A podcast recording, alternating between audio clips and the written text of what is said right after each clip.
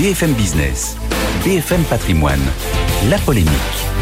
Nicolas Dose, bonjour. Bonjour. Qu'est-ce qui vous plaît dans ce projet de réforme des retraites? Bah, J'ai principalement le souci des générations futures. On sait, qu'on soit pour ou contre la réforme, que si d'ailleurs ceux qui y sont opposés l'admettent, si on ne change rien, la pension de demain des jeunes d'aujourd'hui est plus faible que celle de leurs parents. C'est absolument mathématique. Deuxième élément, c'est le fameux travailler plus. C'est une nécessité pour notre pays de travailler plus pour la croissance de demain. On a le temps de travail par habitant, par habitant le plus bas des pays de l'OCDE. Le fameux travailler plus, il est incarné par la réforme des retraites. Voilà. Euh, décaler l'âge de départ, ça a prouvé par le passé qu'il y avait un effet d'entraînement sur le taux d'emploi. On sait qu'une réforme des retraites, en fait, c'est un choc d'offres. Une réforme des retraites, ça fait plus de quantité de travail on estime que là, au moment de la, maturité de la réforme, on a un million quand même de travailleurs supplémentaires sur le marché du travail. Effectivement, il faudra qu'ils aient un job, mais on a un million de, travailleurs en plus.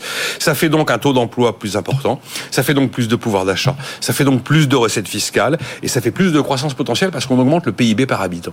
Une réforme des retraites, c'est un choc d'offres. Troisième élément que je trouve positif, c'est le fait que, avec cette réforme, on entérine le fait qu'un régime d'assurance payé par des cotisations ne peut pas être dans le rouge. Structurellement, il ne peut pas être dans le rouge. Iriez-vous confier votre assurance automobile à un assureur qui vous dit qu'il est euh, en perte deux années sur trois? Un système assurantiel payé par des cotisations, c'est structurellement à l'équilibre, obligatoirement. Et là, c'est pas le cas aujourd'hui.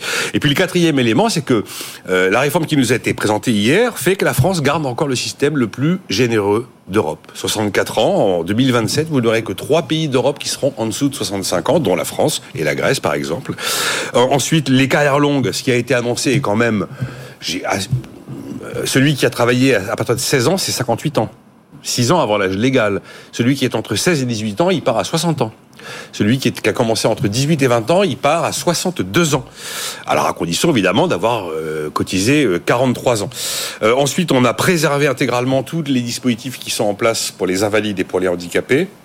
Euh, on ne change rien à l'âge de la retraite sans décote qui reste 67 ans, et puis la fameuse pension minimale, qui ne sera pas que pour les nouveaux retraités, mais pour tous les retraités, elle sera de 1200 euros brut. Attention, brut, on a beaucoup dit net, mais c'est brut.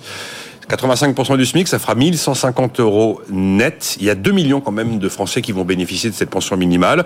Il y a un chiffre clé qui est ressorti hier. 4 départs à la retraite sur 10 se feront avant 64 ans. 40% des retraités partiront avant le nouvel âge légal de 64 ans. À l'inverse, est-ce qu'il y a des choses qui ne vous plaisent pas? Je vais déjà écarter deux polémiques. Je pense qu'il ne fallait pas rayer d'un trait de plume, comme le disent certains, les régimes spéciaux. Pour deux raisons. Une raison de lâcheté politique pure. C'est la population qui a la possibilité de bloquer le pays, elle l'aurait sans doute fait. Et à ce moment-là, peut-être que toute la réforme aurait, fait pchit, comme en 1995 sous Juppé. Et puis la deuxième raison, c'est que ce sont des gens qui ont signé un statut ils ont signé pour ça. Il y a un côté contractuel qu'il faut respecter. Oui, c'est vrai que ça engloutit 6 milliards d'argent public tous les ans. C'est monumental. La collectivité paye 6 milliards pour la retraite spéciale de quelques actifs français. Euh, alors, on a mis la clause du grand-père qui fait que les nouveaux embauchés à compter de septembre 2023 euh, n'auront seront au régime général. Donc euh, là, il fallait, à mon avis, respecter le contrat. Et le deuxième élément, je pense que c'était une lubie d'imaginer qu'il fallait un régime universel unique pour les fonctionnaires comme pour les gens du privé. Ce sont deux populations qui connaissent des traitements trop différents pour, selon moi, être mmh. traités par le même régime de retraite. Principalement, ce qui me déplaît, c'est que, euh, eh bien, en 2030, en fait, on est à peine à l'équilibre financier. Oui, on y est, mais on y est à peine. Il y a tout ce qui rapporte, hein, âge légal, durée de cotisation, accélération de l'agenda Touraine. Puis il y a tout ce qui coûte. La pension minimum à 1200 euros indexée sur le SMIC. L'élargissement à plus de monde du compte professionnel de prévention. Les départs anticipés au cas par cas sur avis médical, ça c'est toute la partie pénibilité. Euh, la création d'un fonds de prévention de l'usure professionnelle doté d'un milliard d'euros. Personne ne s'y attendait. Les mesures pour la validité et le handicap, les carrières longues, là je viens d'en parler. On a rajouté une marge supplémentaire pour avoir un dispositif qui est probablement le plus complexe d'Europe, mais en tout cas le plus préventif. Euh, le droit à des trimestres pour les TUC des années 80, également la prise en compte du congé parental, c'était pas le cas la prise en compte euh, des, aidants familiaux, le cumul emploi-retraite qui maintenant va donner des droits. Avant, celui qui avait sa pension et qui travaillait en même temps gagnait une rémunération, cotisait mais sans droit. Ben maintenant, il va cotiser, ça va améliorer sa pension de retraite. Euh, donc on arrive en 2030 à 17,7 milliards de d'économies et on est face à un déficit prévu de 13 milliards 5. On se dit extraordinaire. Seulement quand on, c'est le chiffre brut 17,7 milliards. Quand vous mettez tous les éléments que je viens de citer, eh ben, on finit l'année 2030 à moins 500 millions d'euros sur le régime de retraite. Donc qu'est-ce qui s'est passé au dernier moment?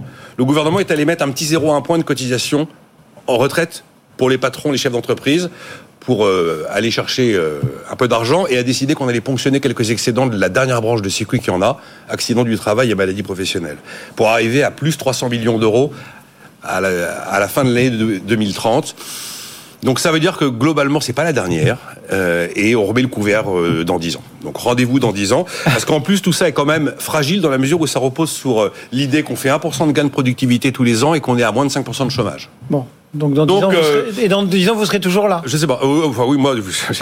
en tout cas ce qui est clair c'est que le, le vrai point positif c'est le choc d'offres.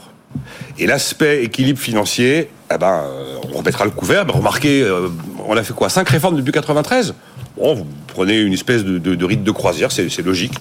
Même sans doute avant 10 ans d'ailleurs. Rendez-vous dans 10 ans, donc. C'est ça, même jour, même heure, tout ça, même lieu. Il chante bien Nicolas Dose. Merci, Nico.